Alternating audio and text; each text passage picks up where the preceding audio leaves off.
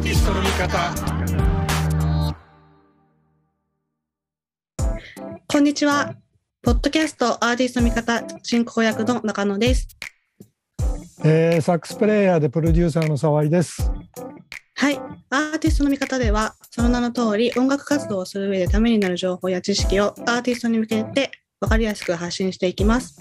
日本を代表代表するサックスプレイヤーでありながら、数々の有名アーティストのプロデュース、また音楽スクールの講師も務められるなど、多方面で音楽と向き合っていらっしゃる沢井源二先生に、プロの視点から今アーティストが知っておくべきテーマを毎回ピックアップして解説していただきます。様々な形で音楽活動をすることができる今だからこそ、アーティスト自身が必要な知識を身につけることでもっと自由に音楽を楽しめるようにしていきましょう。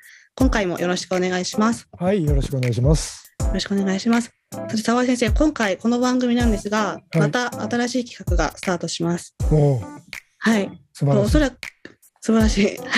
おそらく今アーティストが最も知りたいことの一つだなのかなと思ってるんですけど、まあ、そのサブスクって稼げるのっていう部分はいはいで。すね、はいを最終的にテーマとして番組に扱っていきたいと思っています。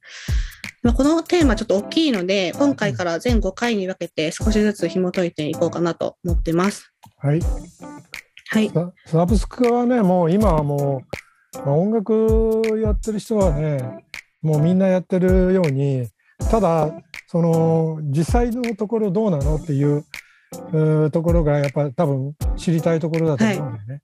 で、そうですね。うんななかなかやっぱそのサブスクに関してあの関して懐疑的に思ってる人が多いかなって、うんそうですね。うんじゃあそこら辺の話をしましょう。はい、はい、お願いします。ただ内容とか、なんか言い回しが難しいとかで結構敬遠しちゃってるアーティストとかもいると思うんですけど、やっぱりその自由な活動っていうところでで考えると、やっぱりその知っておかなきゃいけない知識もたくさんあるのと思うので、まあ、とにかくそのアーティスト目線で知っておくべきことを解説していければなと思ってます。はい、はい。で最初にちょっと、まずズバリお聞きしたいんですけど、はいこの番組の答えとして、サブスクっていうのは稼げるんでしょうか？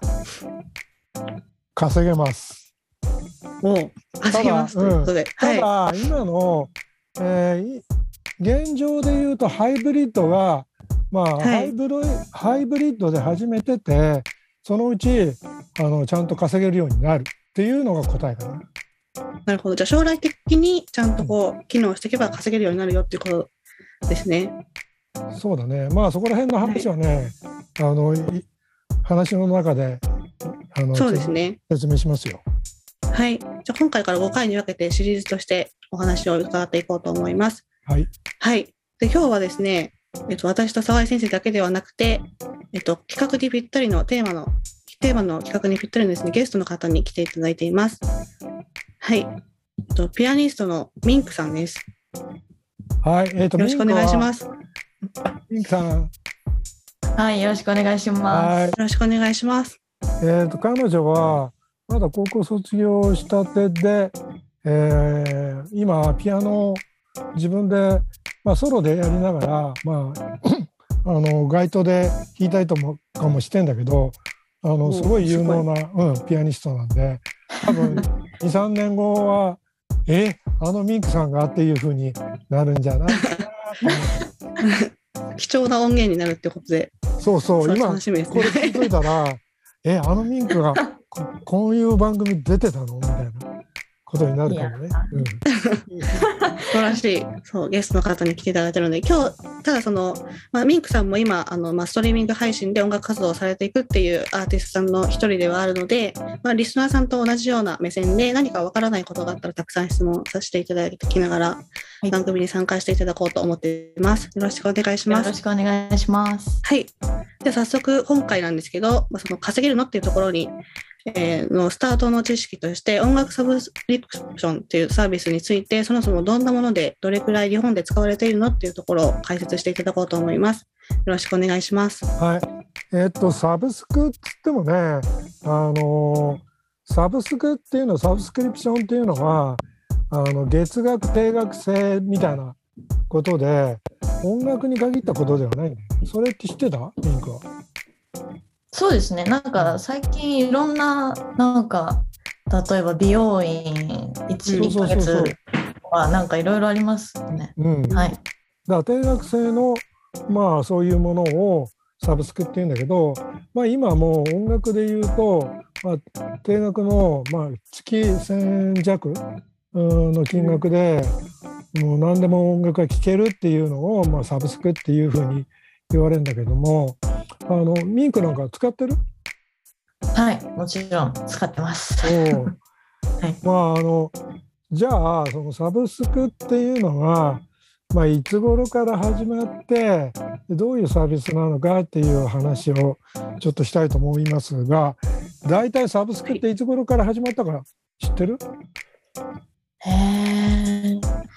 でも私がサブスクっていうその Apple Music とかそういうのを認識しだしたのって56年ぐらい前なんですけどそれ,、まあ、それより前、まあ、10年近く前ぐらいからあったんじゃないかなとはなんとなく想像してるんですけどブーブーだよね。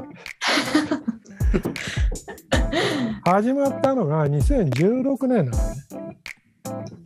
あじゃあ本当に認識しだしたぐらいってことですか？そうそうそう。ですよね。あそううん、なんだ。で、あの、えっ、と、Spotify が始めて、始めたのが、日本でのサービスを始めたのが最初。うーん。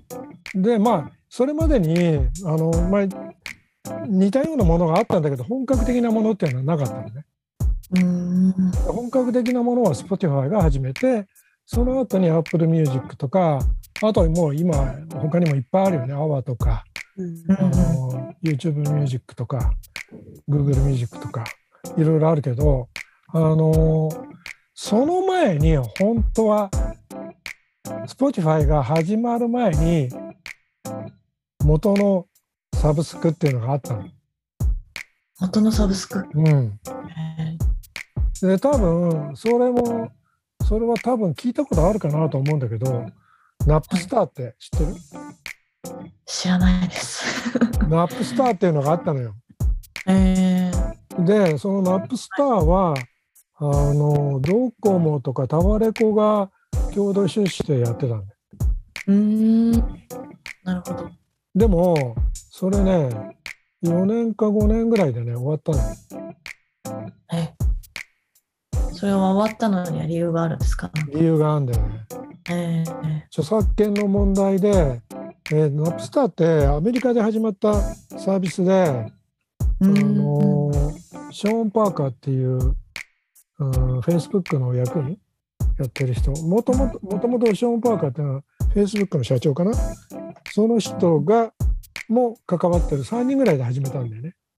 え。であのただそれがやっぱあの、まあ、34年で終わったっていうのはななぜかというと日本の著作権の考え方とやっぱアメリカの著作権の考え方が違うわけよ。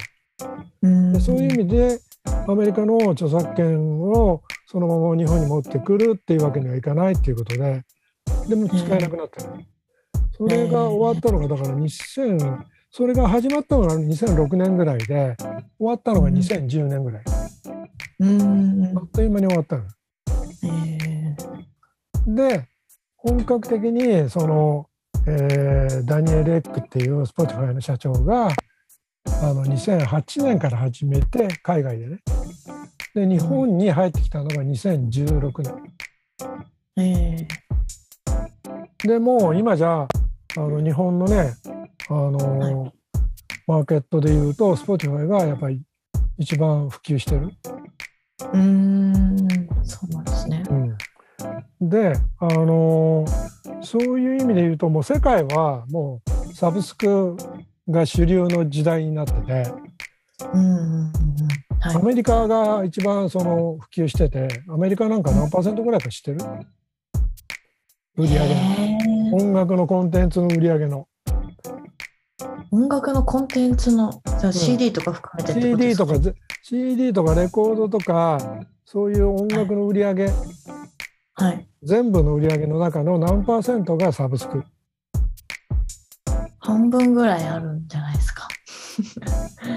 ブブーだよね。83%えー、そんなにあるんですか？うん。全部の売り上げですよね。そう。えー。そう、80%。すごいですね。すごいでしょ？日本わかる、日本何パーぐらいかわかる？えー、30%もないぐらいじゃないですか？日本ね18パー。少ない。少ない。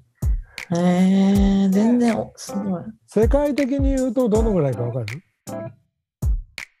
世界的うに、ん、じゃあそれこそそれが30%ぐらい。もっとか。世界的に言うとね60パーぐらい。ああ、そんな。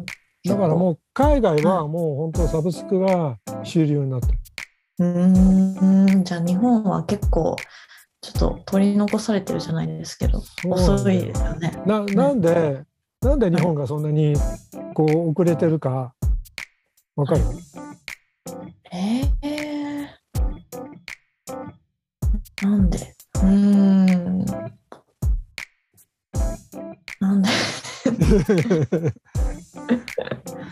それは、はい。サブスクが売れなくてもうん、音楽の売り上げがあるから。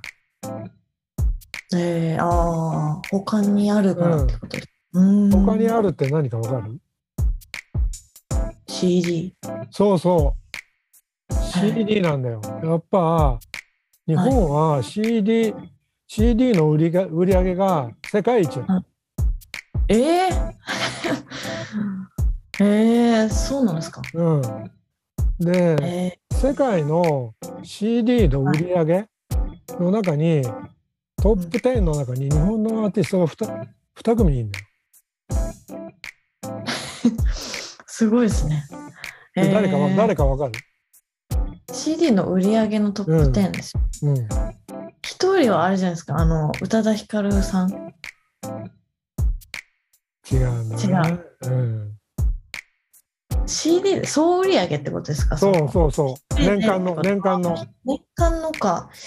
えー、年間の、年間の、ミスチルとか。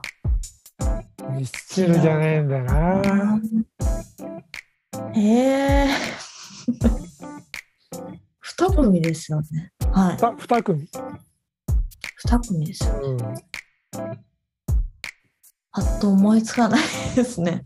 でじ日本でじゃあ CD、はいはい。去年、一昨年一昨年一番売れたはい。アーティストって誰よ、一昨年去年、一昨年うん、CD が売れた人ですか、解散したバンドだよ。解散というか休止したバンド。え、いましたっけ？休止、休止した。え、わかんないです。嵐で嵐。あ、ジャニーズか。ああ、なるほど。そういうことか。なるほど。それと、あと男はいのアーティスト、ソロアーティスト。ソロアーティスト？うん。ソロ？ソロ？うん。いますっけ？パプリカ作った人よ。ああ、やっぱりちょそうかなとは思ったんですけど米津。はい。その2アーティストが世界の CD 売り上げのトップ10の中に入ってる。そんなにうん。売り上げてるんですね。というかまあ日本が CD の売り上げがやっぱすごいね。うーん。でもじゃあ、はい。でも CD はどんどんどんどん売り上げが減ってる。そうですよね。うん。まあだからそういう意味で言うとあのそのうちあのサブスクが CD の売り上げを超えることになるとは思うけどね。うん世界の傾向を見てるとやっぱそっちの方になってくる。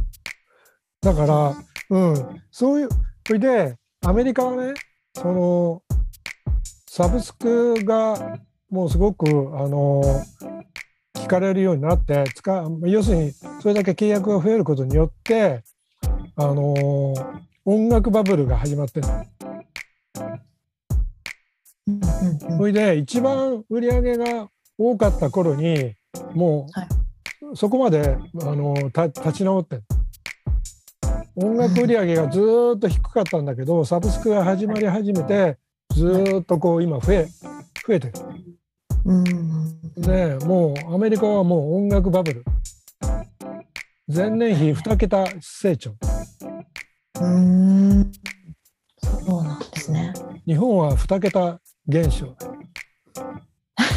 そうですよね。うんそうですよね。CD も売れなくなって、そうですね。はい。だからまあそういうことを言うと大体あのサブスクが今後世の中的には音楽のこの、まあ、経済を支えるサービスになるんじゃないかなっていう、まあ、そこら辺の話はじゃあ次回おお話ししたいと思います。はいそうですね。ありがとうございました。やっぱ今聞いていただけるよりも、やっぱりそのサブスクについての認識が全然 あんまり 私もできてないなっていうのがあって、やっぱりその CD がすごい売れてるなっていうようなイメージがどうしてもあるので、あの、まあ、サブスクが来てるのは分かってるけど、そんなになんか世界で見ると全然違うんだなっていうのがすごい驚いたなっていうような回だったと思います。はい。では、はい次回はですね、今回の内容を踏まえて、まあ、サブサブスクのサービスがどういうふうな構造をしているかとか、まあ、売上についてもうちょっと詳しく解説していただこうかなと思っています。はいはい。今回はどうもありがとうございました。次回もお楽しみに。はい、お疲れ様。ありはい。がとうごあざいました。りがとうございました。アー